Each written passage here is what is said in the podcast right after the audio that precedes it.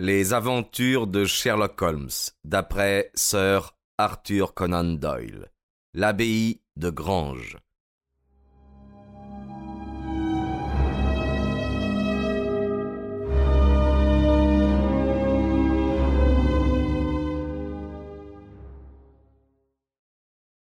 Par une matinée de forte gelée de l'hiver de 1897, je fus réveillé en sentant une main qui se posa fortement sur mon épaule. C'était celle de Holmes, qui, tenant son bougeoir, s'était approché de moi. Son visage avait une expression à laquelle il était impossible de se méprendre, et je compris qu'une nouvelle aventure commençait. Allons, levez-vous, Watson. Il y a du nouveau. Pas un mot. Habillez-vous vivement et venez. Dix minutes après, nous montions dans un cab qui nous conduisait à travers les rues silencieuses de la gare de Caring Cross. L'aurore commençait à peine à se dessiner. De temps en temps, nous dépassions un ouvrier se rendant à son travail. Holmes, enveloppé dans son grand pardessus d'hiver, gardait le silence, et j'étais heureux de l'imiter car l'air était très vif et nous étions partis sans déjeuner. Ce ne fut qu'après avoir absorbé du thé au buffet de la gare et nous être installés confortablement dans un compartiment du train de Kent que nous fûmes en état, lui de parler et moi d'écouter. Holmes tira alors une lettre de sa poche et me lut ce qui suit. Abbaye de Grange, Marcham, Kent, trois heures trente du matin. Cher monsieur Holmes, je serais très heureux d'avoir d'urgence votre concours dans une affaire qui paraît devoir sortir de l'ordinaire et rentrer tout à fait dans vos cordes. Je me suis borné à délivrer la femme, et j'ai eu soin de laisser toute chose en l'état. Je vous en prie, ne perdez pas un instant, car il me semble difficile de laisser ici Sir Eustache. Bien vôtre, Stanley Hopkins.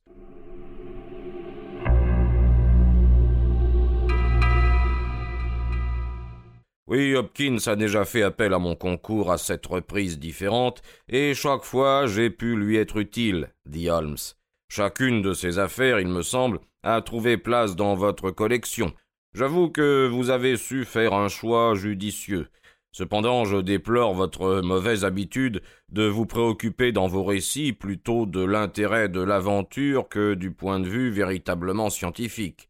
Le résultat de votre méthode et de détruire l'effet d'une série de démonstrations instructives, car en négligeant les subtilités de mes déductions, vous vous attachez trop aux détails sensationnels qui passionnent le lecteur sans l'instruire. Alors pourquoi n'écrivez-vous pas vous-même vos aventures? demandai-je avec quelque amertume. J'en ai bien l'intention, mon cher Watson, mais pour le moment, vous le savez, je suis trop occupé. Cependant, je compte bien, dans mes vieux jours, réunir en un volume tout l'art du détective. En ce moment, occupons-nous de notre affaire, dont le point de départ paraît être un meurtre. Vous pensez donc que Sir est mort? Je le crois, du moins.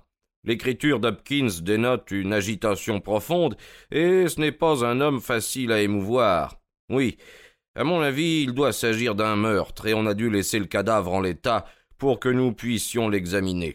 Hopkins euh, ne nous eût pas dérangés pour un simple suicide.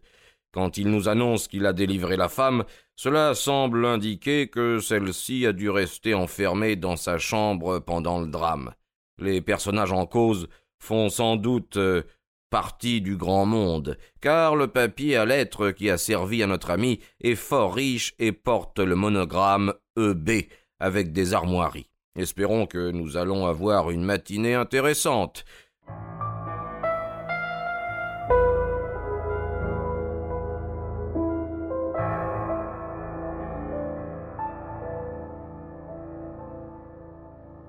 Le crime a dû être euh, commis hier soir avant minuit. Mais comment pouvez-vous le savoir? Eh bien, par un examen attentif de l'indicateur. On a dû appeler d'abord la police de l'endroit, il a fallu ensuite le temps de communiquer avec Scotland Yard. Ah, enfin, nous voici à la gare de Chislehurst et nous saurons bientôt à quoi nous en tenir.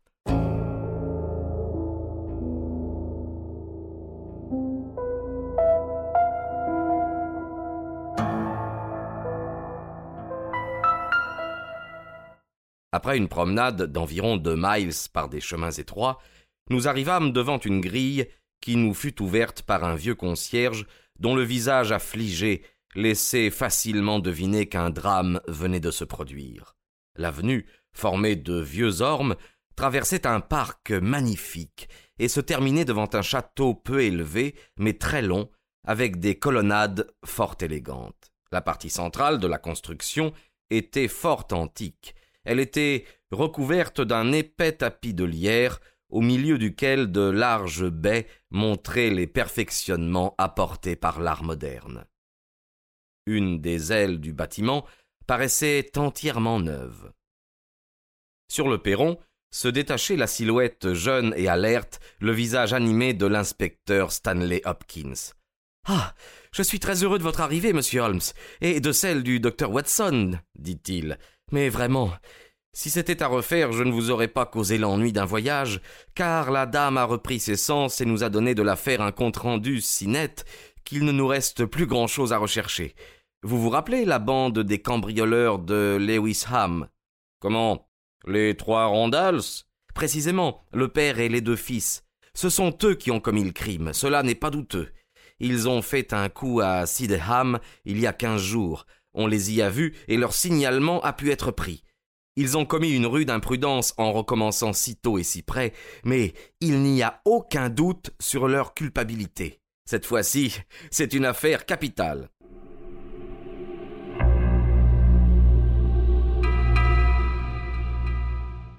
Sir Eustache est donc mort. Oui, il a eu la tête fracassée d'un coup de tisonnier. Il s'agit de Sir Eustache euh, Brackenstell, m'a dit le cocher. C'est bien cela, un des propriétaires les plus riches du comté de Kent. Lady Brackenstell est dans son boudoir. Oh, pauvre femme. Elle a traversé une dure épreuve. Quand je l'aperçus tout d'abord, elle était à demi morte. À mon avis, vous ferez bien de la voir et recueillir de sa bouche le récit des faits. Nous examinerons ensuite la salle à manger. Lady Brackenstell était d'une beauté remarquable. J'ai rarement rencontré une silhouette plus gracieuse, un visage plus beau. C'était une blonde aux cheveux d'or, aux yeux bleus. Son teint devait avoir cette délicatesse de coloris qui convient aux blondes, mais on ne pouvait que le deviner, car les émotions qu'elle avait subies avaient altéré ses traits si purs. Ses souffrances étaient à la fois physiques et morales. Un de ses yeux était entouré d'un cercle noirâtre, une échymose, qu'une femme de chambre, mince et sévère, était occupée à baigner avec du vinaigre et de l'eau. La pauvre femme était allongée sur un sofa, mais le regard vif qu'elle nous lança quand nous entrâmes dans la pièce nous démontra que ni son courage ni sa présence d'esprit ne l'avaient abandonnée dans ces moments terribles. Elle était enveloppée d'une ample robe de chambre bleue et argent, et une robe noire pailletée était étendue à côté d'elle sur le sofa. Je vous ai raconté tout ce qui est arrivé, monsieur Hopkins, dit-elle. Ne pourriez-vous pas le répéter à ma place à ces messieurs? Enfin, si vous trouvez que c'est nécessaire, je leur dirai tout. Sont-ils allés dans la salle à manger? J'ai pensé qu'il valait mieux qu'ils entendissent le récit du drame de vos propres lèvres. Je serais très heureuse de voir cette affaire terminée. C'est horrible pour moi de penser que le cadavre de mon mari est encore là. Elle frissonna et se cacha le visage dans ses mains. Les longues manches de son vêtement laissaient apercevoir ses bras. Holmes jeta un cri. Mais vous avez d'autres blessures, madame. Qu'est-ce ceci? Et il montra deux taches d'un rouge vif qui se détachaient sur la blancheur de son bras. Elle les recouvrit rapidement. Ce n'est rien, et cela n'a aucun rapport au drame de cette nuit. Veuillez vous asseoir, messieurs, et je vous raconterai tout ce que je sais.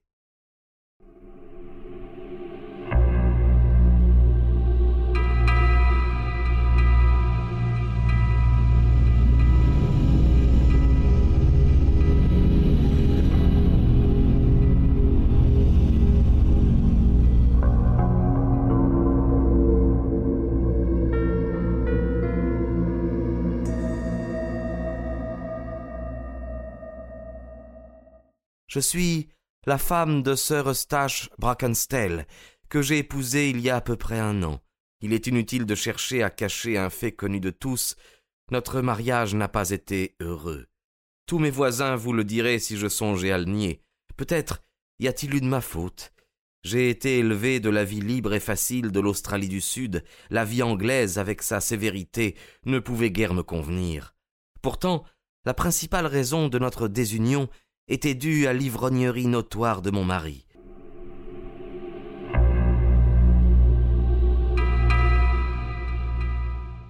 Vivre avec un tel homme pendant une heure est déjà pénible à supporter.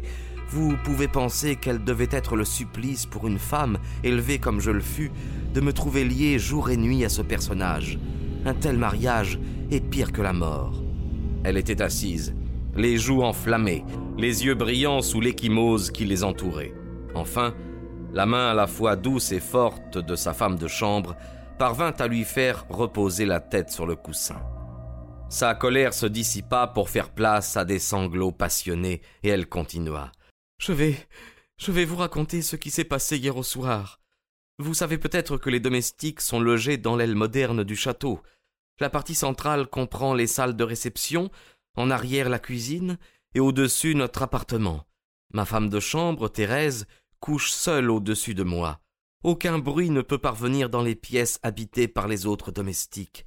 Les voleurs devaient connaître cette particularité pour procéder ainsi qu'ils l'ont fait. Sœur Eustache s'était retirée à dix heures et demie. Les domestiques étaient couchés depuis longtemps. Seule une femme de chambre se trouvait debout, attendant dans sa chambre que je fisse appel à ses services. Je suis resté jusqu'après onze heures dans ce boudoir, absorbé dans la lecture d'un roman, puis avant de monter, j'ai fait le tour de la maison pour m'assurer que tout était bien fermé.